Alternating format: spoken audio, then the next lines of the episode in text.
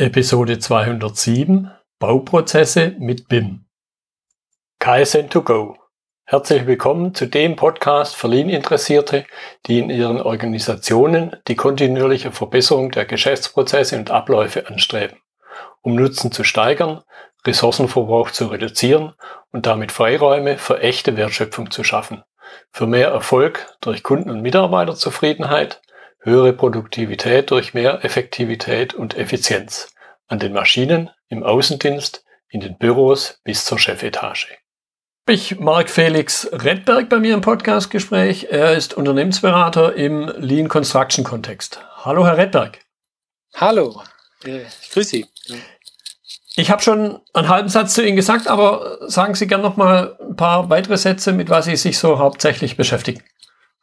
Ja, gut. Also ich bin Unternehmensberater im Bauumfeld, ähm, speziell mit dem Fokus auf die BIM-Einführung und Lean Construction-Einführung im Mittelstand und großen Unternehmen. Ähm, zu meiner Person, ich bin verheiratet, ich bin 43 Jahre alt, äh, habe, denke ich, ähm, ein spannendes Leben bis jetzt äh, auch gelebt, habe in unterschiedlichen Ländern in Europa verschiedene Bauprojekte mitbegleitet, bin von Hause aus Bauingenieur, Baubetrieb aus Karlsruhe mhm und äh, habe dann den Weg über ja, die ersten Baustellenerfahrungen hin in die Softwareindustrie gefunden, habe dann ähm, ja, CAD und BIM-Systeme ähm, in Unternehmen eingeführt und bin dann 2008 ähm, mit dem Hintergedanken BIM ähm, nach Skandinavien, nach Norwegen gegangen, mhm. wo gerade 2008 eigentlich durch, durch den großen ähm, ja, Bauherren Staatsbürg eigentlich diese ganze BIM-Bewegung in Norwegen losge gegangen ist und mhm. habe dann eben als Unternehmensberater ähm, die BIM-Technologien, aber auch die BIM-Prozesse in Skandinavien mit ähm, gestaltet, die dann eben in Unternehmen eingeführt, ähm, egal ob das jetzt Architekturbüros waren, Ingenieurbüros oder Gesellschaften waren, ähm, auch immer wieder diese, diese BIM-Projekte eigentlich mitbegleitet, äh, wo es dann eigentlich darum ging, diese unterschiedlichen Planer äh, in integralen Planungskonzepten zusammenzubringen und habe mich dann 2011 auf das Bauunternehmen ähm, spezialisiert, bin mhm. damals zu einem ja, großen Bauunternehmen in Skandinavien gegangen und habe dort dann eben angefangen als BIM-Stratege, ähm, diesen Technologiewandel von mhm. CAD hin zu BIM ähm, in ein Bauunternehmen zu tragen. Mhm. Und da geht dann natürlich die Prozessarbeit los, mhm. die Strategiearbeit los, die strategische Verankerung, das ähm, sage ich jetzt mal, das, das Abstimmen mit anderen strategischen Initiativen mhm. und dann natürlich die spannende Fragestellung, wie trage ich das jetzt in ein Unternehmen mit 1000 plus Mitarbeitern rein ja. in einer begrenzten Zeit. Ja. Jetzt könnte ich mir vorstellen, viele meiner Zuhörer haben irgendwas mit Lean am Hut, aber wahrscheinlich ein relativ kleiner Kreis nur mit BIM. Das heißt, zum Einstieg sollten Sie einfach, ich weiß ein bisschen was drüber, aber für die Allgemeinheit der Lean-Kollegen mal kurz umreißen, was ist denn BIM eigentlich? Ja, also das Spannende an BIM ist eigentlich, dass es zu einem Synonym für eine Veränderung in der Bauindustrie geworden ist. Mhm. Man kann gar nicht mehr so richtig den Finger drauflegen. Ist es jetzt dieses Building Information Model, von dem die Softwarehersteller sprechen, oder ist es der Prozess Building Information Modeling, wo es darum geht, wie diese Modelle, diese digitalen Zwillinge eigentlich des, des Gebäudemodells dann entstehen? Oder ist es vielleicht sogar ein Begriff für die integrale Planung zwischen unterschiedlichen Planungsbeteiligten? Oder ist es vielleicht sogar schon ein Teil, den sich, ähm, den sich Lean auch zuspricht, wo es dann darum geht, eine gute visualisierte Arbeitsvorbereitung mhm. zu machen, integrale Prozesse, ähm, Vorfertigung und, und äh, also Prefabrication und Assembly quasi auf die Baustelle zu bringen. Ähm, da auch gerade Stichworte wie Integrated Concurrent Engineering, die jetzt aus dem Englischen ähm, vielleicht schwierig zu übersetzen sind, aber es ist alles und wiederum ist es dann runtergebrochen sehr, sehr viel Technologie und Digitalisierung. Mhm. mhm. Und es gibt die unterschiedlichsten Definitionen. Bei Wikipedia findet man eine einfache, die auf, sage ich jetzt mal, das Modell runtergebrochen ist. Ähm, in der in den akademischen Bereichen ähm, geht es dann sehr, sehr schnell in die Prozesse, die notwendig sind, damit integrale Planung oder ein, ähm, sage ich jetzt mal, ein Bauprojekt virtuell mit vielen Planungsbeteiligten dann auch funktioniert. Und wenn Sie dann in die Unternehmensstrategien schauen, dann wird es dann unheimlich spannend. Ja? Mhm. Also es gibt, denke ich mal, keine zwei gleiche BIM-Strategien, die ähm, oder es gibt keine BIM-Strategie, die jetzt für jeden Sinn macht. Mhm. Das ist wirklich stark davon abhängig, wo will das Unternehmen hin, wie verändern sich heute Geschäftsmodelle.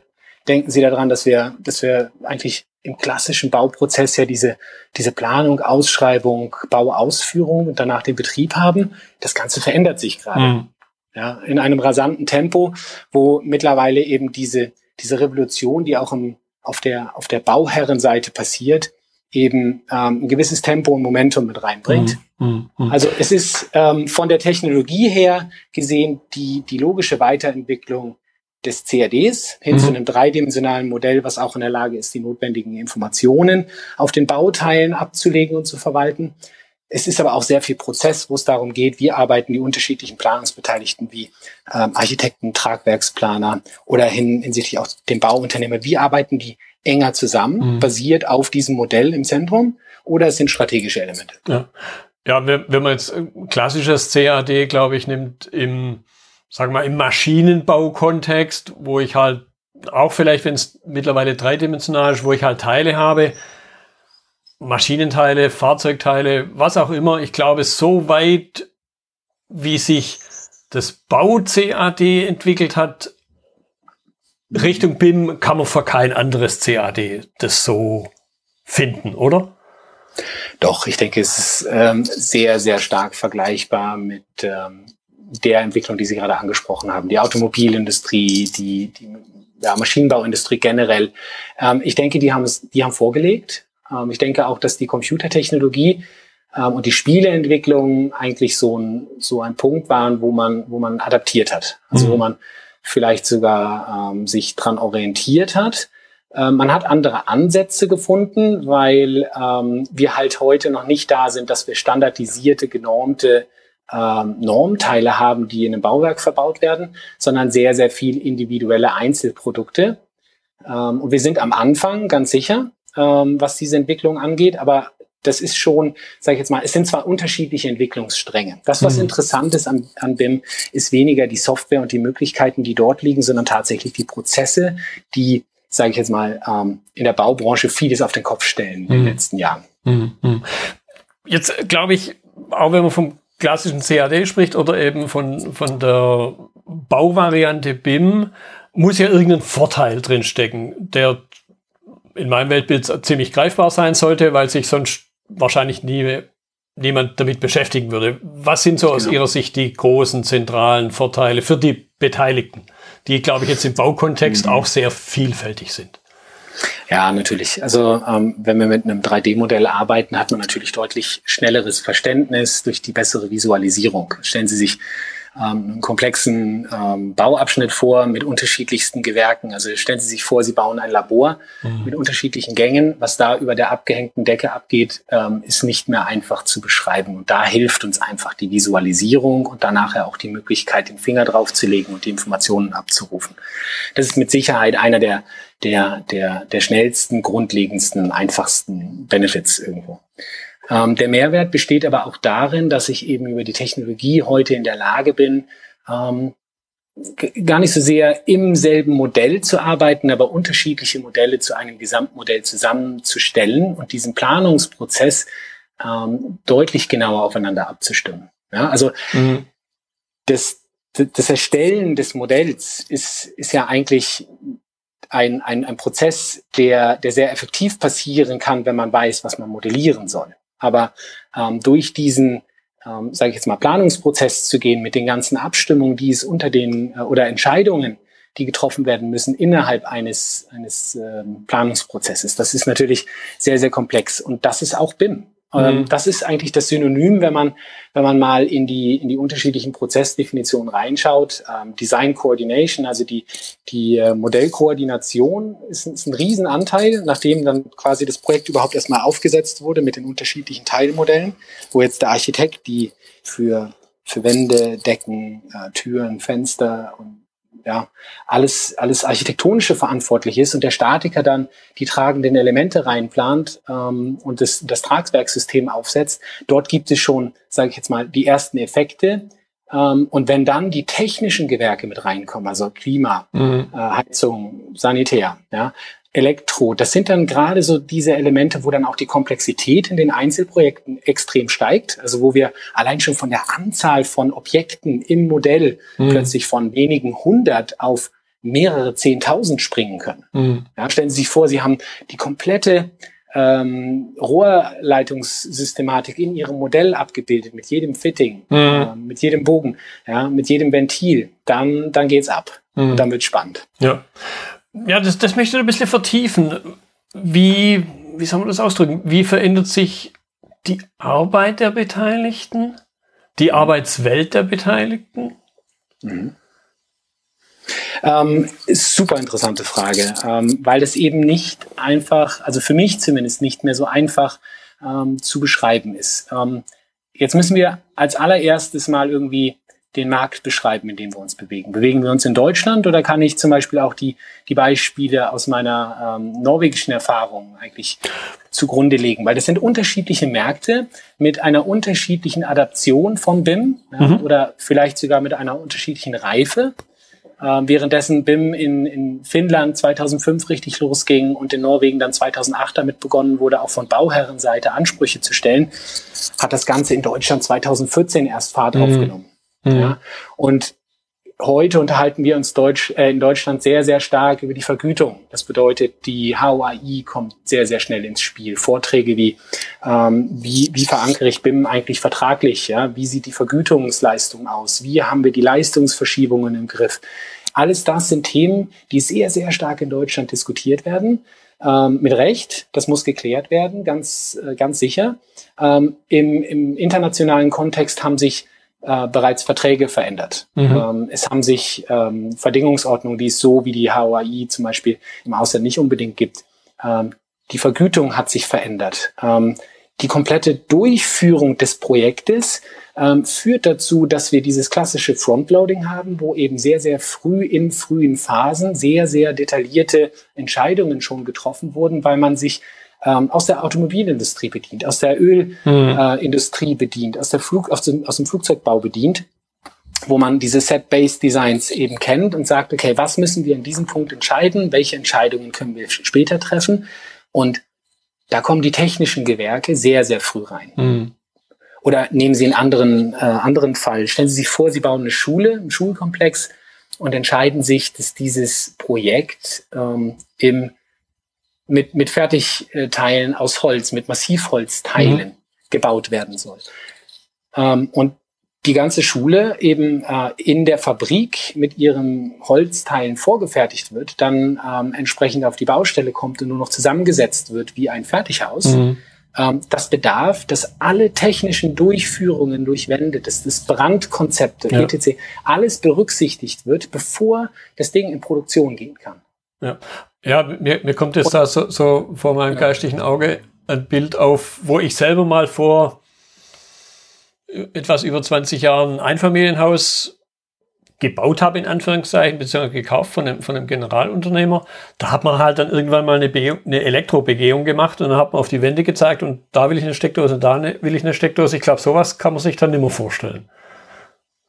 Hm, nee, das, das wird, das wird äh, ja, ziemlich frustrierend, oder? Sie ja. haben ein schönes Bauwerk mit Aufputzleitungen und ja, ja. Ähm, ja die Ästhetik äh, leidet drunter. Aber genau an diesem Punkt sind wir doch. Also ähm, bleiben wir im professionellen Umfeld, dann, dann findet einfach oder fand in den letzten Jahren international diese Purchasing Revolution statt, mhm. in der quasi Bauherren sehr, sehr stark ähm, sich professionalisieren, die auch wissen, wovon sie sprechen, die mhm. sich Leute aus den Branchen tatsächlich holen, um eben als Besteller auch professioneller aufzutreten, weil sie dafür sorgen müssen, dass sie das bekommen, was sie brauchen. Mhm.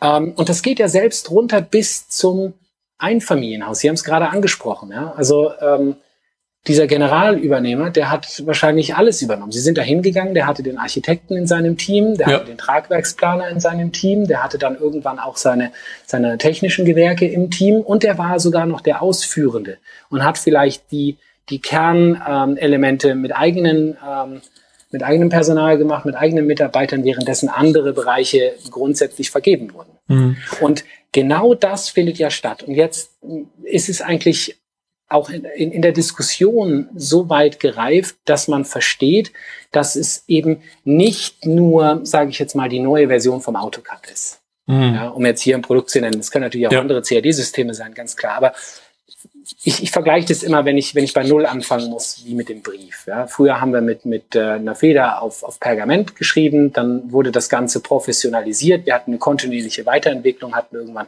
Kugelschreiber oder Füllfederhalter auf, auf genormtem Papier, mhm. ja, äh, bis, bis runter auf 80 äh, Gramm per und so mhm. weiter. Und irgendwann ging die Digitalisierung los. Also das Werkzeug wurde durch die Schreibmaschine mechanisch ersetzt, dann durch, durch ähm, den, den PC mit der, mit der Textverarbeitung. Mhm. Wir, es kam Drucker ins Spiel, um das Ganze effizienter zu gestalten. Aber die Form und der Inhalt des Briefes blieb gleich. Ja. Ich, ich nehme jetzt, also ich stelle jetzt einfach mal die These auf, dass sich der Inhalt des Briefes und die Art und Weise, wie wir Briefe und Informationen auf dem Brief platzieren, sich nicht verändert hat. Und da sind wir bei der klassischen Bauzeichnung. Mhm. Ja, das ist eine sehr ähm, fortgeschrittene Art und Weise, sehr komplexe Zusammenhänge zu transportieren und die hat sich bewährt, die hat sich entwickelt. Mhm. Und jetzt kommt jemand ins Spiel, der diese Zeichnung, also nicht mehr äh, als, als Striche, Schraffuren, Bemaßungen, Beschriftungen oder so sieht, sondern der den, den digitalen Zwilling, also einen virtuellen Prototypen des mhm. Gebäudes zusammenbaut. Und nicht alleine, sondern im Team. Mhm. Und die Ausgabekanäle, die können komplett unterschiedlich sein. Es, es gibt natürlich den Klassiker, dass man sagt, okay, durch das BIM-Modell kann ich horizontale, vertikale Schnitt legen. Das eine wird zu einem Grundriss, das andere wird zu einem Schnitt. Ähm, oder ich, ich nehme vielleicht sogar noch eine isometrische Ansicht oder eine perspektivische Ansicht mit aufs Blatt, um das Verständnis zu erhöhen. Also jetzt verändert sich schon so ganz langsam durch, durch die Möglichkeit 3D allein schon der Inhalt der Zeichnung. Ja, mhm. Ich denke, so, so, so weit kann man gehen. Und jetzt kommt der Knaller. Ähm, in Norwegen wird südlich von Oslo äh, oder wurde ähm, eben ein Wasserkraftwerk erweitert, Wammer 12. Ähm, und äh, in diesem Aggregat ähm, hat man sich als Ziel gesetzt, dass diese äh, Betonkonstruktionen, um die es da ging, eben ohne Zeichnungen erstellt werden sollten. Also die Fragestellung eigentlich nicht, wie ersetzen wir das Papier auf der Baustelle, da könnte man schnell auf das Thema äh, Tablets kommen ja. oder Brillen kommen, sondern zu sagen, ernsthaft, wie können wir es vermeiden, und jetzt kommen wir an den Lean-Aspekt, ja, wie können wir die Zeichnungserstellung aus dem Planungsprozess herauskürzen? Mhm. Also warum, warum kann man heute nicht mit der Information, die wir in den Modellen dreidimensional haben, warum, warum kann man daraus nicht bauen? Ja. Was muss passieren? Wie muss sich der, der, Bauunternehmer, wie müssen sich die, die, die Baustofflieferanten, wie müssen sich die, die kompletten Akteure aufstellen, welche Prozesse brauchen sie, welche Requirements, welche Anforderungen haben diese Prozesse, damit diese Betonkonstruktion zeichnungslos umgesetzt werden kann. Mhm. Und jetzt sind wir, finde ich, schon in einem sehr, sehr starken Lean-Aspekt, weil das kommt natürlich aus der Unternehmensstrategie zu sagen, okay, wenn wir mit BIM Geld verdienen wollen oder wenn wir das Produkt verbessern wollen oder wenn wir Kosten reduzieren wollen, ja, dann müssen wir irgendwo Verschwendung aus dem aus dem Prozess eliminieren. Ja, ja. Identifizieren und irgendwo rauskürzen. Mhm. Und jetzt wird's spannend. Und da beginnen dann halt Branchenprozesse, die in Norwegen deutlich, einf äh, deutlich einfacher umzusetzen sind als in Deutschland, ähm, weil es einfach eine kompaktere Branche ist, weil die mhm. Branche auch deutlich mehr Mittel, finanzielle Mittel zur Verfügung hat, weil sie eben auch vielleicht ein bisschen entdeckerischer schon von, ihr, von ihren Wurzeln her ist. Ähm, und die nehmen sich diese Herausforderung an und dieses Projekt ähm, ist auch im Internet äh, auffindbar und do gut dokumentiert und äh, es ist faszinierend. Also das ist die Reise, die wir vor uns haben. Mhm. In China werden Hotelkomplexe ähm, vorgefertigt in, in der Fabrik, ähm, die dann äh, wie an der Perlenkette auf die, auf die Baustelle gefahren werden ja. und ähm, im minutengenauen Takt zusammengesetzt ja, werden. Ja. Ja, ja und, und mir geht gerade so durch den Sinn, durch, durch den Kopf, Digitalisierung wird hier auf eine ganz andere Art und Weise gelebt, wie man das sonst vielleicht so klassisch mal, ja, papierlos. Mhm. Papierlos ist ja keine Digitalisierung. Das ist ja einfach nur das, was Sie eingangs gesagt haben, den Brief halt mit etwas anderen Mitteln zu erstellen und zu transportieren. Hm. Ja, also ich, ich finde, es gibt bei der Digitalisierung immer zwei Enden. Stellen Sie sich eine Skala oder ein Prisma vor von links nach rechts. Links haben wir genau diese Art, ja, Effizienzsteigerungen, ähm, diese, diese Art von, von kontinuierlicher Verbesserung. Ja. Und da entwickeln wir uns halt von der Feder zum Stift, zum PC ähm, und jetzt haben wir halt den Tuschestift durch, durch das CAD ersetzt und jetzt äh, kommen wir irgendwann so langsam in die Mitte des Prismas, wo wir jetzt das CAD durch das BIM austauschen. Mhm. Aber wenn wir vom anderen Ende kommen, also auf der linken Seite nur noch mal ganz kurz gesagt, machen wir dasselbe wie vorher, nur deutlich effizienter. Mhm. Schneller, besser, billiger. Ähm, am anderen Ende des Prismas oder des Spektrums machen wir ganz andere Dinge, die die alten Dinge komplett obsolet machen. Ja. Das bedeutet also jetzt mal ernsthaft gefragt, also ich bin kein Freund von, von, von starken Visionen und, und Buzzwords, aber wir sind nicht mehr weit weg vom 3D-Druck im Bau. Hm. Also es gibt, es gibt Beton Gibt's ja schon, glaube ich, so erste ja, und, Modelle. Äh, und, ja. Genau, genau. Und einfache Bauteile ähm, sind auch mittlerweile druckbar und das wird sich rasant weiterentwickeln. Hm. Ja? Ähm, weil einfach das spannende Geschäftsfelder sind, wo jetzt einfach sehr, sehr viel passiert. Stellen Sie sich vor, ähm, ich habe 2000 zwischen 2011 und 2014 ähm, viele Diplomarbeiten betreut oder Masterarbeiten hießen die ja schon. Ähm, von, von faszinierenden Studenten, die mit einer ähm, Energie an diese Themen gegangen sind. Ähm, zwei von denen haben, hatten die Idee, ähm, alle Löcher, die sie für technische Installationen brauchen, nicht mehr als Überkopfarbeit durch einen äh, Mitarbeiter erledigen zu lassen, sondern mhm. durch, durch einen Einarmroboter. Mhm. Die Jungs sind richtig, ähm, wie soll man sagen, also äh, richtig ähm, eingestiegen in das Thema, haben sich mit dem Thema BIM auseinandergesetzt, haben sich mit dem Thema äh, Produktionsprozess auseinandergesetzt, die haben sich mit der Technologie auseinandergesetzt, die, die, die waren in den Randbereichen äh, der, der, des, des Machbaren unterwegs und die sind heute erfolgreich. Die haben heute äh, viele Roboter, die haben den Kontakt zu großen Baufirmen, die genau dieses Problem eben für sich auch gesehen haben.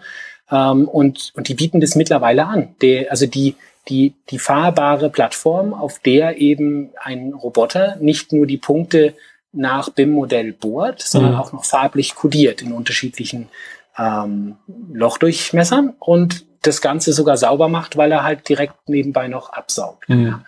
Das, das sind spannende Geschäftsfelder. Ein anderes Geschäftsmodell ist natürlich das Thema Informationsflut und Streaming. Wie kriege ich das Modell? Wie kriege ich große Modelle? Stellen Sie sich einen großen Krankenhauskomplex vor ähm, oder ein Flughafenprojekt. Ähm, wie kriege ich diese Information live in einem quasi baubegleitenden Planungsprozess live auf die Baustelle?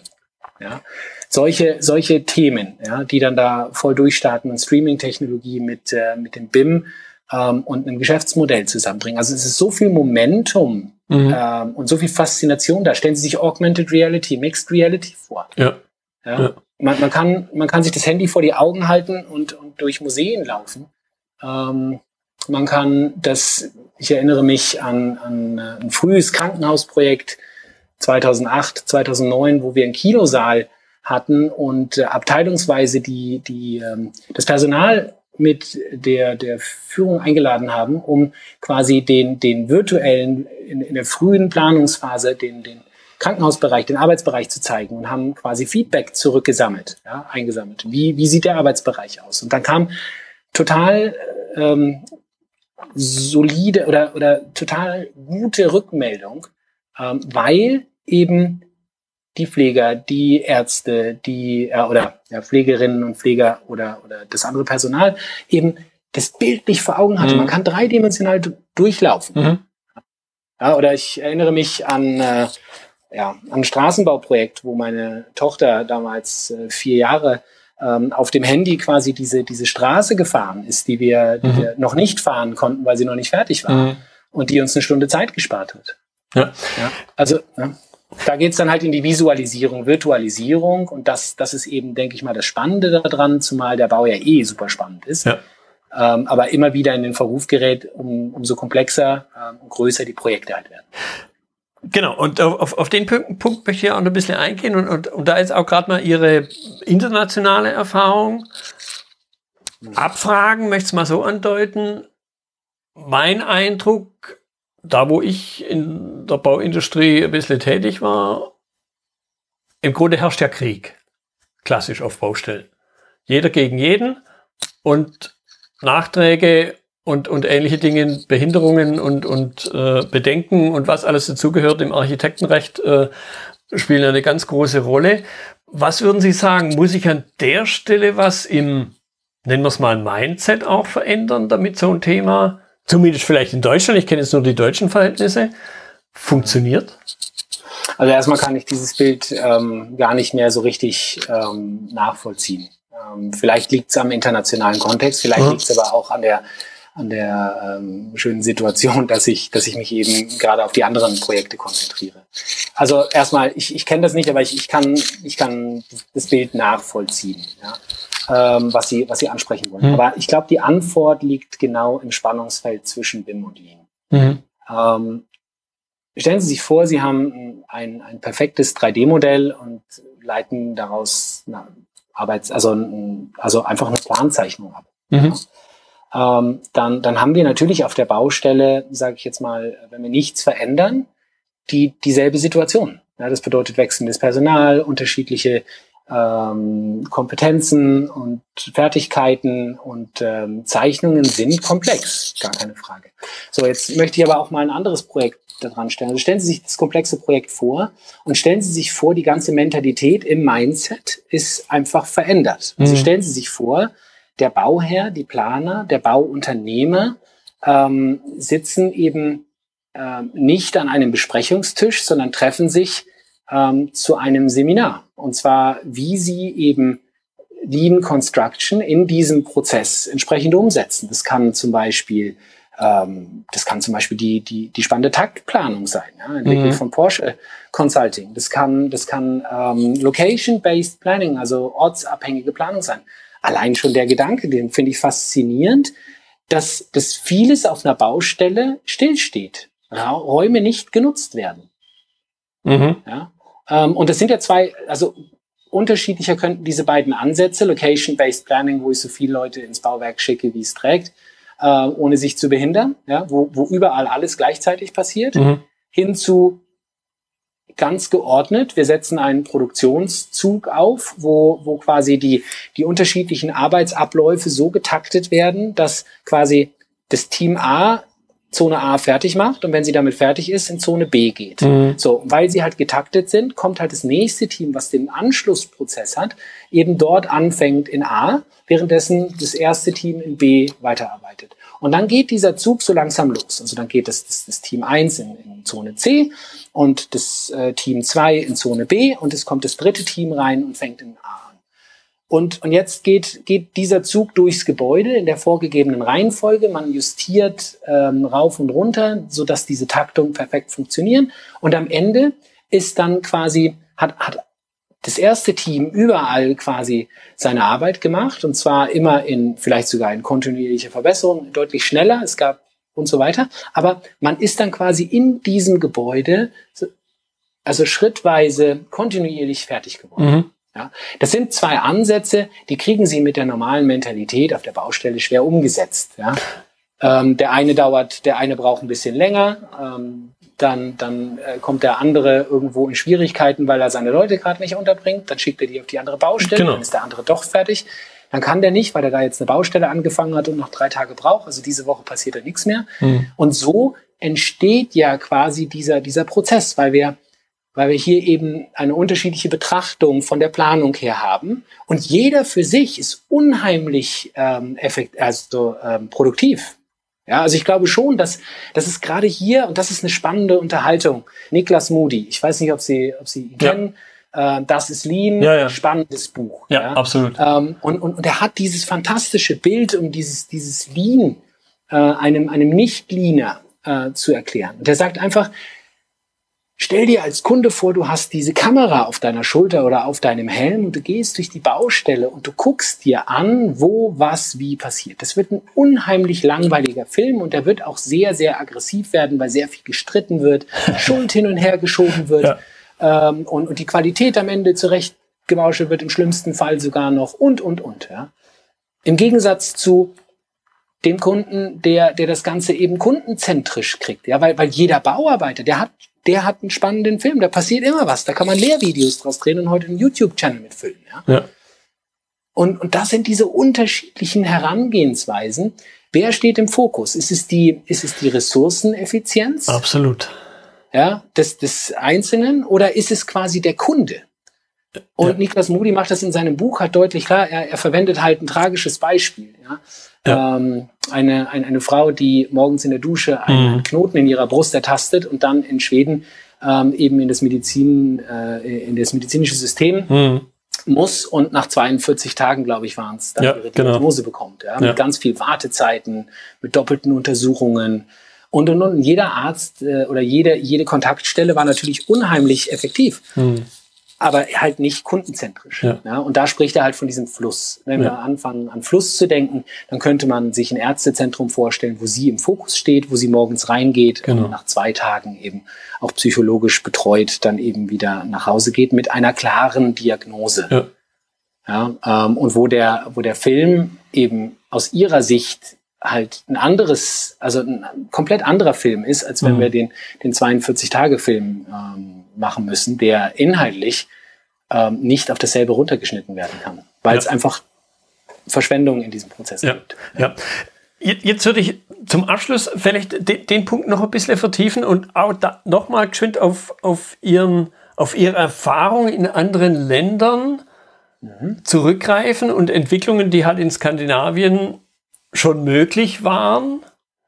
Mhm. Hat es da ein substanzielles Ändern im Mindset gebraucht, damit es möglich war? Oder war das von vornherein irgendwo anders? Weil ich glaube, auch daraus man eben für den Lean-Kontext auch wieder ganz allgemein was lernen kann. Ja, also gerade für, also ich, ich glaube, ähm, es ist eine Mischung aus beidem. Mhm. Ähm, wir haben, wie gesagt, dieses Implementation Framework über die Jahre entwickelt, wo wir uns genau mit der Frage eigentlich auseinandersetzen, ähm, wie kann ich eine größere Organisation ja, mit wirklich vielen Menschen ähm, eben transformieren? Wie, wie bringe ich das Unternehmen in einer abgeschlossenen Zeitspanne von drei bis fünf Jahren ja, durch mhm. diese Transformation? Mhm. Und das Ganze funktioniert nicht dadurch, dass ich irgendwann ähm, halt top-down gesagt bekomme als, als Mitarbeiter dieses Unternehmens so, entweder ihr macht es jetzt oder ihr geht. Ja. Ähm, das funktioniert auch garantiert nicht dadurch, dass es als mal irgendwie einen schönen Artikel ähm, im Intranet gibt. Ähm, und das funktioniert schon gar nicht mit irgendwelchen Zwängen, dass man sagt, so, du, du bist jetzt das nächste Projekt und das wird jetzt gebimmt oder geliemt, sondern ähm, es, es gibt einfach unterschiedliche Typen in der Psychology of Change. Mhm. Ja? Und ja. es gibt, es gibt äh, wir nennen ihn Willi Willig, ja, und es gibt Doris Dauer. Und der eine ist halt dem Wandel deutlich näher und ist auch ein Teamplayer, währenddessen ähm, die andere Person halt mehr, sage ich jetzt, an, an Konstanz und Perfektionismus und, und Umsetzung ja. ähm, interessiert ist. Und natürlich, ja, kriege ich, stellen Sie sich vor, die Familie Dauer hat Zwillinge, die in unterschiedlichen Unternehmen arbeiten. Ähm, es kommt darauf an, wie die Individuen, wie das Individuum ähm, an diesen Wandel herangeführt wird, weil es geht nicht um den Inhalt. Es geht um die Beziehung ja. zu diesem.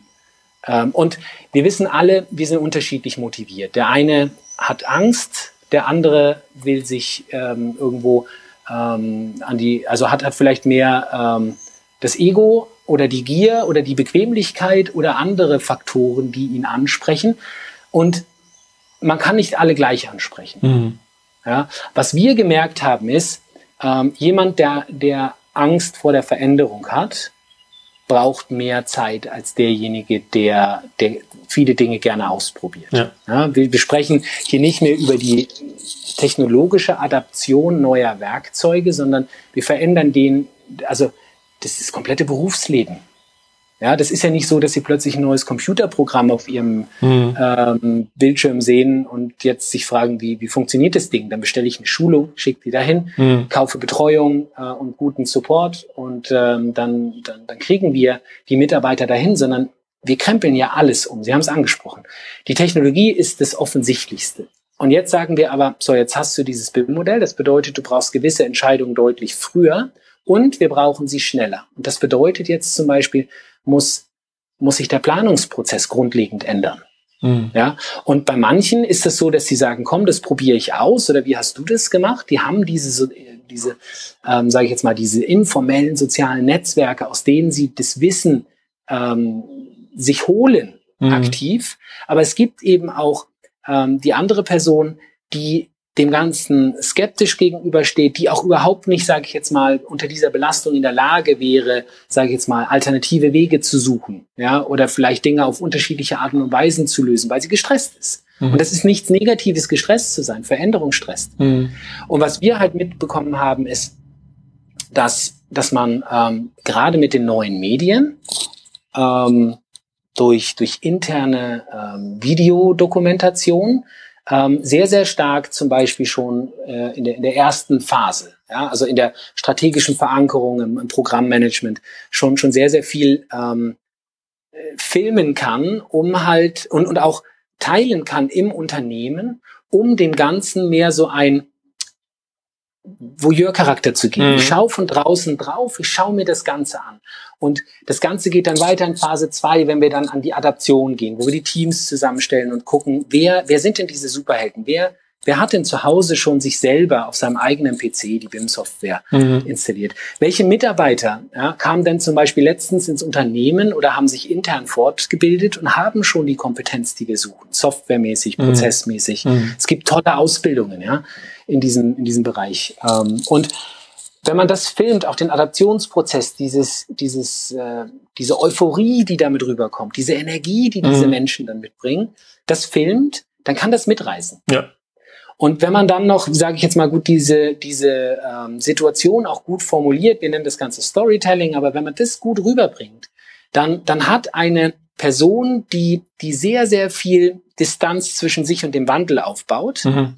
ähm, eher eine Faszination. Mhm. Wir sehen, dass die, dass ich habe selber damals gesehen, dass, dass, dass die Klickzahlen meiner meiner wöchentlichen ähm, BIM-Artikel im Intranet, ja, die war gering. Ja, mhm. also es war ein Unternehmen in Norwegen, 1200, 1400 Mitarbeiter.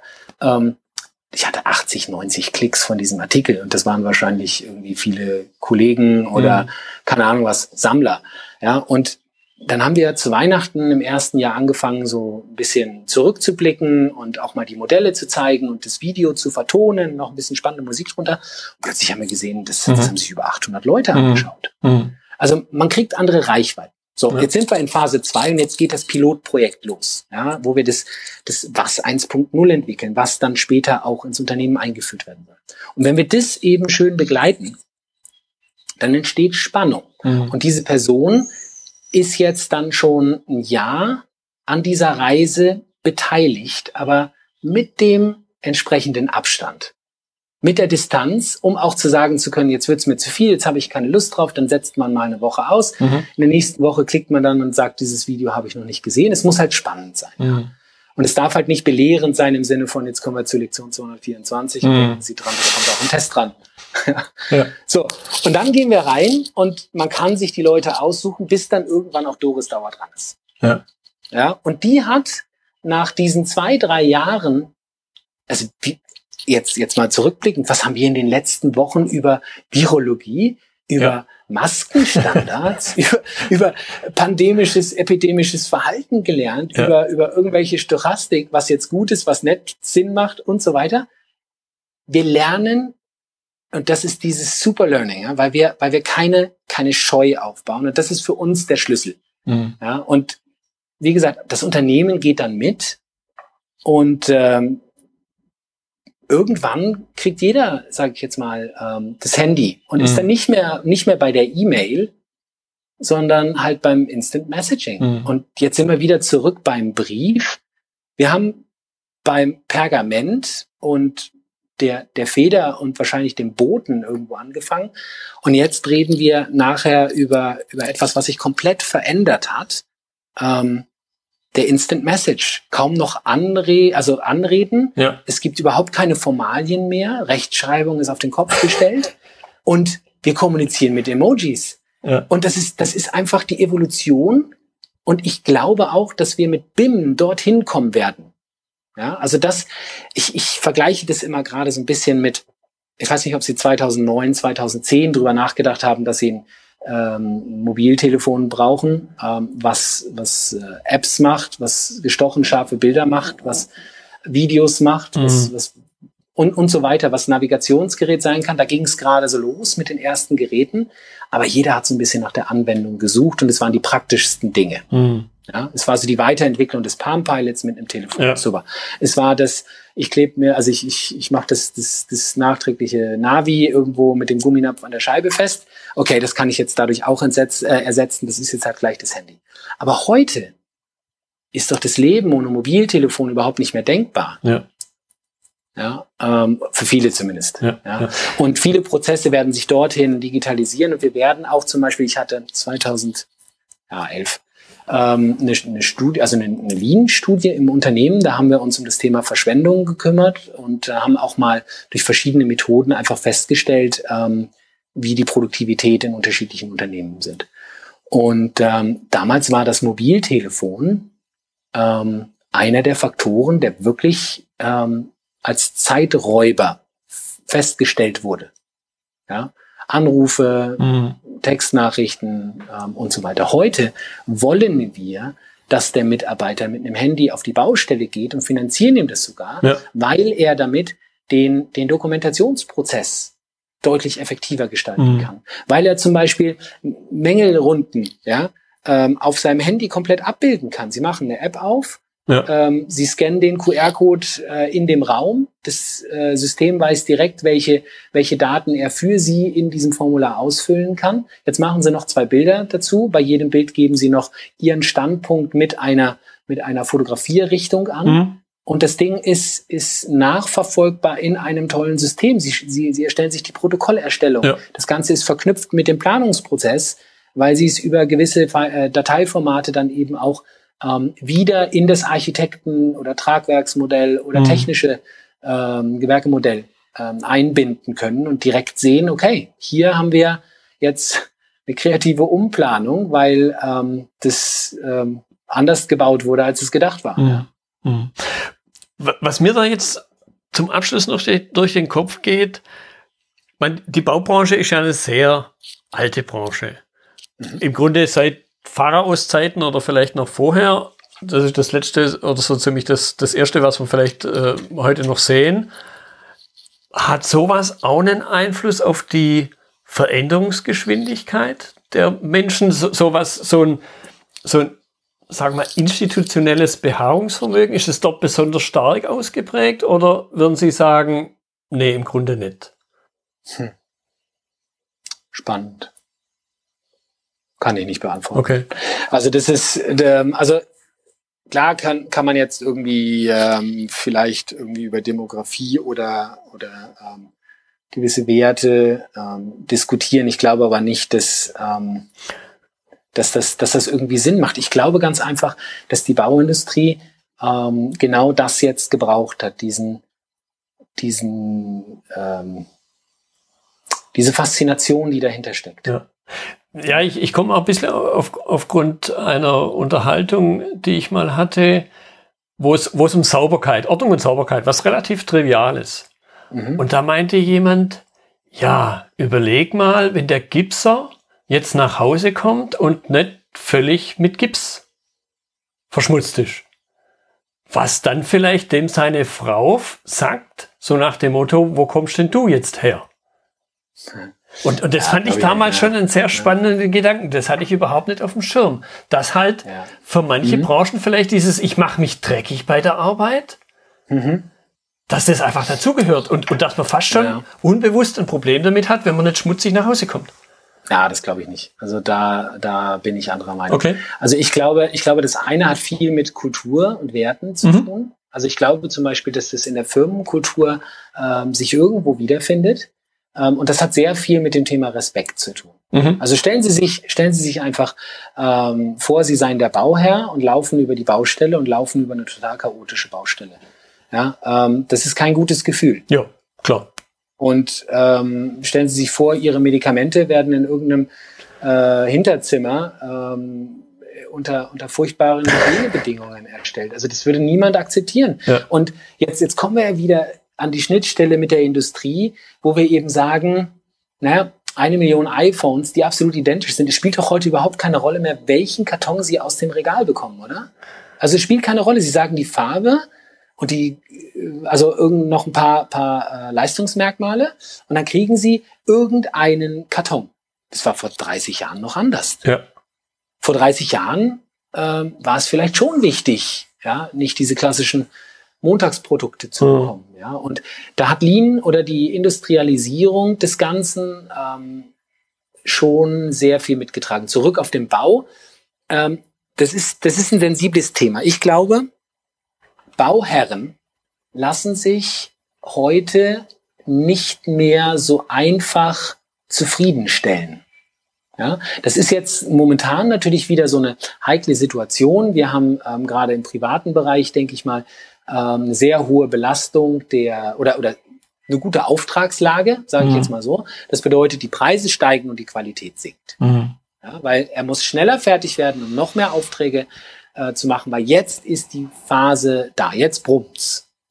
Und irgendwann gab es aber auch, oder wird es nochmal vielleicht irgendwann ja auch eine andere Situation geben, wo es eben kaum jemanden gibt, der dann noch an, an diese Projekte denkt und es wird wieder eine Marktbereinigung geben. Mhm. Ja, schauen wir uns ähm, andere Branchen jetzt in der Corona-Zeit an. Mhm. Ja, und ich denke, dass eine finanzielle Krise, ähm, das 2000, ich, ich war 2009 nicht in Deutschland, aber ähm, wir haben es in Skandinavien gemerkt, dass Großprojekte für einige Monate nur ja, ausgesetzt wurden, weil man sich noch nicht sicher war, wie diese Krise ähm, beginnt und durchstartet. Mhm. Und danach ging es aber weiter. Aber das hat schon viele an den Rand, also an den existenziellen Rand gebracht. Mhm. Und ähm, komischerweise die, die gute Arbeit machen, ja, die, die haben auch weiterhin Kundschaft. Ja, also, weil wenn Sie über eine Baustelle gehen, wo es Fortschritt gibt, wo es Transparenz gibt und Ordentlichkeit gibt, mhm. ja, gibt es wahrscheinlich auch Zuverlässigkeit. Ja.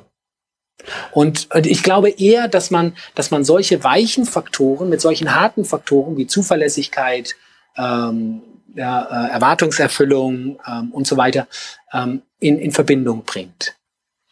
Ja, und gerade jetzt, also Unternehmen, die sich jetzt eben ganz explizit ähm, auf, auf BIM stützen. Vor, vor etlichen Jahren war das, ähm, war, gab es sehr, ähm, sage ich jetzt mal, sehr früh ein, ein Drang hinzu, wie können wir die Technologie nutzen, ausnutzen, ja? ähm, im Sinne von, wie kann dieser Return on Investment sein. Und damals kam man dann sehr, sehr schnell auf die Idee zu sagen, okay, es gibt, es gibt in Deutschland definitiv noch keine BIM-Projekte.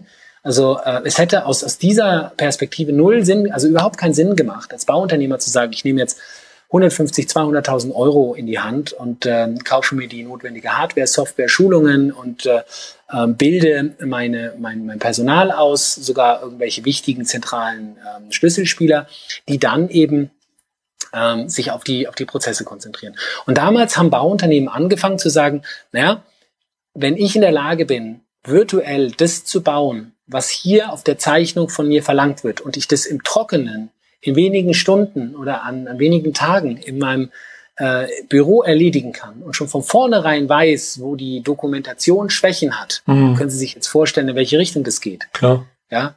Und aber dann auch zu sagen, so, und jetzt haben wir das Verständnis und dann läuft einer am Besprechungszimmer vorbei, den Sie schon immer wieder zu diesem Thema sprechen wollten. Sie holen den rein, rein Sie rufen die spezielle Situation im Bauwerk auf und Sie schaffen es in wenigen Sekunden ein sehr komplexes, also einen sehr komplexen Zusammenhang zu transportieren.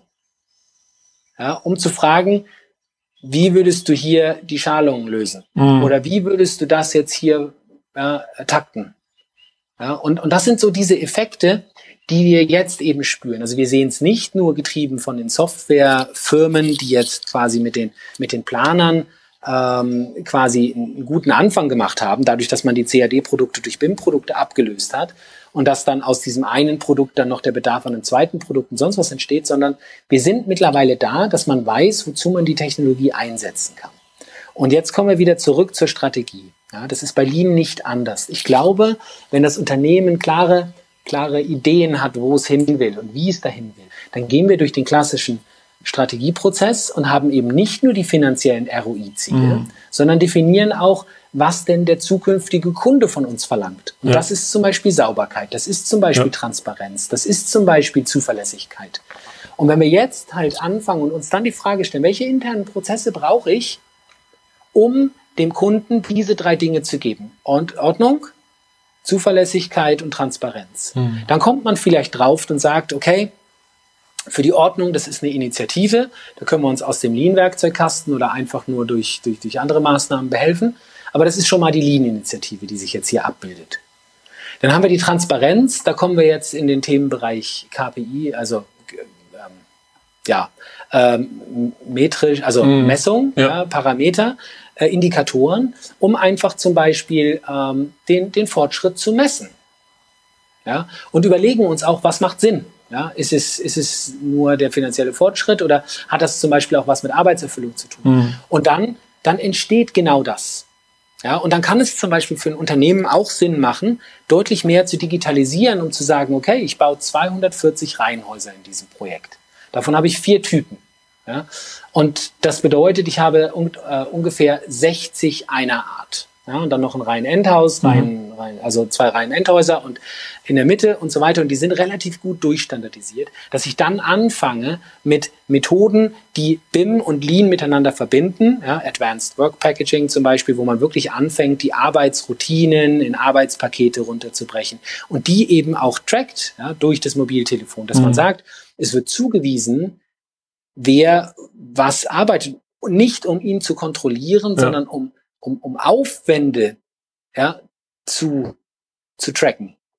Ja, um auch mal rauszukriegen, wer kann von wem lernen? Mhm. Wie muss ich das Team zusammensetzen? Wie muss zum Beispiel die Just-in-Time-Logistik verbessert werden? Wir hatten ein Projekt, das, das ging wie eine Rakete ab, mhm. aber nach 97 Prozent schlief es ein und wir haben gedacht, die werden nie fertig, bis wir auf die Baustelle gefahren sind und rausgekriegt haben, dass im obersten Stockwerk zu wenig Gipsplatten geliefert wurden mhm.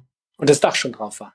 Das bedeutet, ja, das ist, das ist der schlechtmöglichste ja, Fall, ja, dass Sie durchs gesamte Haus Gipsplatten haben. Sie können sich das Treppenhaus vorstellen, ja, Sie können klar. sich die Leute vorstellen, Sie können sich das Material vorstellen. Das, das ist manchmal so ärgerlich. Und dann eben diese sieben Gründe für eine Verspätung zu haben. Ganz klassisch, einfach am Woche, also im, am Montags, äh, im Montagsmeeting zu fragen, okay, was, was, was lief gut, was lief schlecht, wo können wir verbessern? Und man dann eben sagt, okay, wie war's? Seid ihr damit durchgekommen? Nee, sind wir nicht. Warum nicht? Weil das Material zu knapp war. Das Material war nicht da. Okay, ja. Material-Issue. Okay, dann müssen wir uns darum kümmern. Da gibt's vielleicht die nächste Initiative, die, die sagt, okay, wollt ihr es lieber hoch oder runter tragen? Ja, ähm, und so weiter. Ja, oder wir ändern den kompletten Bauprozess und arbeiten uns einfach von oben nach unten.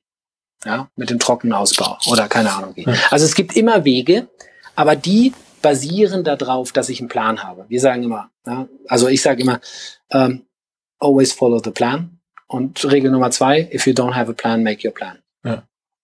ja das, das ist so. Ansonsten kann ich nicht verbessern. Ansonsten ja. mache ich es jedes Mal aus der Hüfte und dann ähm, wird, wird da ähm, eben auch keine Verbesserung stattfinden. Ja, weil ich den Standort nicht habe. Und, und ohne Standard ja. kann ich ja nicht sagen, habe ich jetzt was verbessert oder ist gerade nur das Rauschen im Wald Genau. Und, und jetzt wird's halt spannend, ja, äh, um nochmal ganz kurz auch den Weg zurückzufinden zum BIM. Das hat sich gravierend geändert. Mhm. Ja? Also die, die äh, Planungsprozesse, wir haben am Anfang ganz kurz über integrale Planung als Begriff gesprochen. Integrale Planung ist aber nicht unbedingt dasselbe wie teamorientiertes Planen. Und das ist nochmal was ganz anderes als eine Methode, die Concurrent, also ähm, Integrated Concurrent Engineering mhm. heißt und äh, mehr aus der, ja, äh, kommt von Stanford University im Programm, das heißt VDC, Virtual Design and Construction, ähm, die eben gesagt haben, BIM alleine funktioniert nicht. Ich brauche noch ein gutes Projektmanagement mhm. und ich brauche Metrics, ja, und dann brauche ich eben auch noch die richtigen, ähm, ja, sage ich jetzt mal, ähm, Lean-Aspekte, Management-Strategie-Aspekte äh, mhm. und so weiter, um das Ganze voraus, äh, also voranzubringen. Und plötzlich entsteht in der Planung schon ähm, dieses generell bei allen drei Methoden, dass man gemeinsam an einem Projekt arbeitet. Und mhm. das klingt immer so, so dahin gesagt, so, so, so einfach so, ja klar, wir sind halt alle am selben Projekt, ja, ich arbeite auch an dem Projekt. Aber wie viel gemeinsam hat man denn? Wie viel Abstimmung ähm, gibt es denn? Sind denn alle dabei, die da was zu, zu sagen hätten? Mhm. Also das ist jetzt so ein, so ein, so ein, also so ein, so ein Link in, in, in Richtung ähm, Last Planner mhm. äh, von der Methode her, wo dann auch getrackt wird, ja, äh, wo auch zum Beispiel die Teilnahme der unterschiedlichen Teilnehmer getrackt wird und in Zusammenhang gebracht werden kann, zum Beispiel mit der Anzahl von neuen äh, Qualitätsaspekten ähm, in der Modellkoordination. Ja, mhm. Wie sieht das über Zeit aus? Sehe ich zum Beispiel, dass, dass gewisse Planungsdienstleistungen stagnieren? Und das ist natürlich die Transparenz, von der wir vorhin gesprochen haben, die macht Angst. Ja. Ja, und die macht vor allen Dingen vielen Angst, ähm, die nicht, die nicht wissen, wie sie in die, wo, wo sie sich in diesem mhm. neuen Prozess wiederfinden. Ja. Und ich weiß nicht, ob Sie schon mal Teambuilding ähm, Theorien studiert haben, aber da gibt's dann halt diese, diese, diese vier Phasen ja, von Tuckman ist es, ja. glaube ich. Und ja. ähm, jedes Mal, wenn sich entweder der Inhalt oder die Zusammensetzung des Teams verändern, also der Kontext oder das Team, stellt sich wieder die Frage, bin ich noch dabei, gehöre ich noch dazu, will ich dabei sein, ja. kann ich das überhaupt, was von mir verlangt wird, etc. Und genau an dieser Stelle kann Überforderung stattfinden. An dieser Stelle kann, kann es zu Konflikten kommen, wenn wir diesen, diesen Kreislauf weitergehen. Ähm, und da entsteht dann halt eben der Widerstand gegen eine Methode wie BIM. Und dazu kommt dann noch, dass, wenn nicht alle ganz genau wissen, was sie bei BIM bestellen, die Anforderungskataloge mhm. so, so dermaßen überfrachtet werden, dass man sagt, das wäre noch gut und wenn wir das schon haben, macht das auch noch Sinn und dann könnten wir doch nach und wer weiß eh, wie ja. diese Facility Management Lösung in fünf Jahren aussehen und besser jetzt gehabt als später gefordert und, und, und, und. Aber das überfrachtet halt eine ganze Branche die gerade dabei ist, sich zu finden. Ja. Ja. Und ja, auch, auch ich weiß, dass die, die einfach anfangen und sagen, okay, jetzt fangen wir mal an. Es gibt einen BIM-Use-Case, wo man sagt, okay, wir wollen am Ende oder wir müssen am Ende dieses Planungsprozesses immer noch Zeichnungen liefern. Ja, am Ende geht es nur darum, Zeichnungen zu liefern. Und wir sind ähm, bereit, draufzulegen. Ja? Mhm. Also ich hatte einen Kunden, der hatte in Skandinavien ganz klipp und klare Kosten per Zeichnung. Der wusste, dieses Projekt hat dieses Volumen, das bedeutet so und so viele Ingenieursstunden und so und so viele Zeichnungen und der hat es per Zeichnung gepreist. Mhm. Ähm, dann gab es andere, die, die wussten ganz genau, jede, an jeder Änderung verdiene ich Geld. Die, die freuen sich ja, über den, den dynamischen Planungsprozess. Ja. ja. Andere ähm, sehen das halt anders. Ja. Und man muss dann eben entsprechend schauen, dass das alles zusammenpasst, dass man klein anfängt, dass man gemeinsam im Projekt wächst und dass man versucht, einfach auch mal nur die Dinge zu liefern, die es braucht, um das BIM jetzt tatsächlich auch für sich selber in seinen eigenen ähm, Möglichkeiten zu nutzen. Mhm. Anstatt irgendwelche, und das könnten wir noch, und hier, man muss vielleicht an mancher Stelle dann auch mal jemanden fragen, der sich damit auskennt, der dann sagt, du, das ist zu komplex. Mhm. Ja, das erste BIM-Projekt mit neun Beteiligten, die das noch nie gemacht haben. Ähm, Ostern zu beginnen und zu sagen, so, jetzt brauchen wir äh, bis Ende Mai auf jeden Fall noch irgendwie alle technischen Planungen, damit wir alle Aussparungen in die Holzbauteile planen. Die werden überfordert sein. Mhm. Ja, auch das, was Sie eingangs gesagt haben, diese, ich glaube, drei bis fünf Jahre waren es für eine Veränderung, sich wirklich mhm. die Zeit zu nehmen, um ja, die Menschen nicht zu überfordern. Ja, die, die gesamte Organisation. Ja, ja. da reden wir über Organisationen mit, mit äh, mehreren Mitarbeitern. Ja. ja. Ähm, aber im Prinzip viele ähm, Projekte oder viele Einführungen, die wir begleiten, die sind ja meistens schon am Laufen. Mhm. Die sind meistens zwei, drei Jahre am Laufen. Da kommt dann das erste BIM-Management äh, oder Lean-Management so langsam an seine Rechtfertigungsgrenze, weil die gesteckten Erwartungen mhm. äh, auch in Richtung Return on Invest und äh, so halt nicht erfüllt werden konnten. Und wir ähm, haben irgendwann sehr, sehr früh auch den Abstand genommen von der Quantifizierung von äh, ROIs, weil wir gesagt haben, das Einzige, was wirklich was über die lange Sicht bringt, ist, wenn eine BIM- oder Lean-Initiative das Unternehmen seiner Vision näher bringt. Das bedeutet, wir nennen das Ganze strategische Verankerung. Ja, was wollen Sie als Unternehmen erreichen in drei bis fünf Jahren? Und dann kann man die Frage stellen, wie kann BIM oder Lean Construction mhm. oder Lean ja, dabei unterstützen? Ja. Und dann wird auch sehr, sehr schnell klar, wenn Sie ein Unternehmen sind, was, äh, was, was drei, vier Verlustprojekte in den letzten Jahren hatte, große Projekte, die verlustreich waren, dann werden Sie einen Fokus auf Sicherheit haben. Und da macht es dann Sinn, diese Transparenz und Sicherheit zu geben, mhm. damit diese diese Risikoprojekte nächstes Mal rausgefiltert werden, dass der Preis besser wird. Nicht niedriger, sondern besser. Ja. Äh, wenn Sie ein Unternehmen haben, die, denen es sehr, sehr gut geht, die wachsen wollen, ähm, weil, sie, weil sie auch gute Qualität liefern, da haben Sie jetzt zwei, zwei Momente und werden ihren, ihren ähm, Schwerpunkt jetzt mehr auf das Wachsen legen und gleichzeitig auf das Qualitätsmanagement. Dass man eben sagt, die neuen Mitarbeiter, die wir jetzt dazu holen, die müssen dieselbe Qualität liefern wie unsere ähm, vorhandenen Mitarbeiter. Und wir müssen das Ganze jetzt auch so tracken, dass das schnelle, große Wachsen wenn sie sich jetzt in der Belegschaft verdoppeln wollen, nicht nur zu einem Kulturverlust mhm. kommt. Mhm. Ja? Mhm. Und dieses Unternehmen wird eine komplett andere BIM-Lean-Strategie fahren, die mehr in Richtung Arbeitspakete, standardisierte Prozesse, äh, Digitalisierung hinsichtlich von Arbeitspaketen und Aufwandswerten äh, entwickeln, währenddessen das andere deutlich mehr Fokus auf die Kalkulation, auf das Verstehen des Projektes, auf die Vollständigkeitsprüfung und so weiter geht. Mhm. Ja, das bedeutet, unterschiedliche Unternehmen haben einfach unterschiedliche Strategien. Und dann kann man anfangen und sagen, wen haben wir im Unternehmen, der am besten jetzt schon dafür geeignet sind. Weil das ist auch so ein Ding. Sie haben in der Bauindustrie Teams. Und diese Teams, die gehen von Baustelle zu Baustelle. Aber das ist nicht gesagt, dass das passende Projekt mhm. und dieses Team zusammen den guten Mix für ein BIM-Modellin-Projekt geben. Ja. Ja, und dann muss man eben auch gucken, kann man sich das leisten, diese Teams auseinanderzunehmen und neu zusammenzustellen? Kann man sich ähm, irgendwie möglicherweise Teams aus anderen Projekten äh, abziehen, ähm, auf dieses neue Projekt setzen, weil sie eben lean-affiner sind und die Fertigkeiten mitbringen, die wir brauchen in der ersten Pilotierung? Ja, wer sind, wer sind die, die Schlüsselfiguren auf, ähm, also im Unternehmen, in den Netzwerken, die einfach stark verankert sind, die sie involvieren wollen, damit sie Informationen auch teilen, weil mhm. die meiste Information wird tatsächlich an der Kaffeemaschine beim Mittagessen ähm, oder, oder auf der Firmenfeier geteilt. Ja. So ist ja. es nun mal. Ja. Und das sind alles Aspekte, die kann man betrachten. Und dann hat man nach einem Jahr irgendwo ein Pilotprojekt umgesetzt, ob das jetzt Lean oder BIM ist.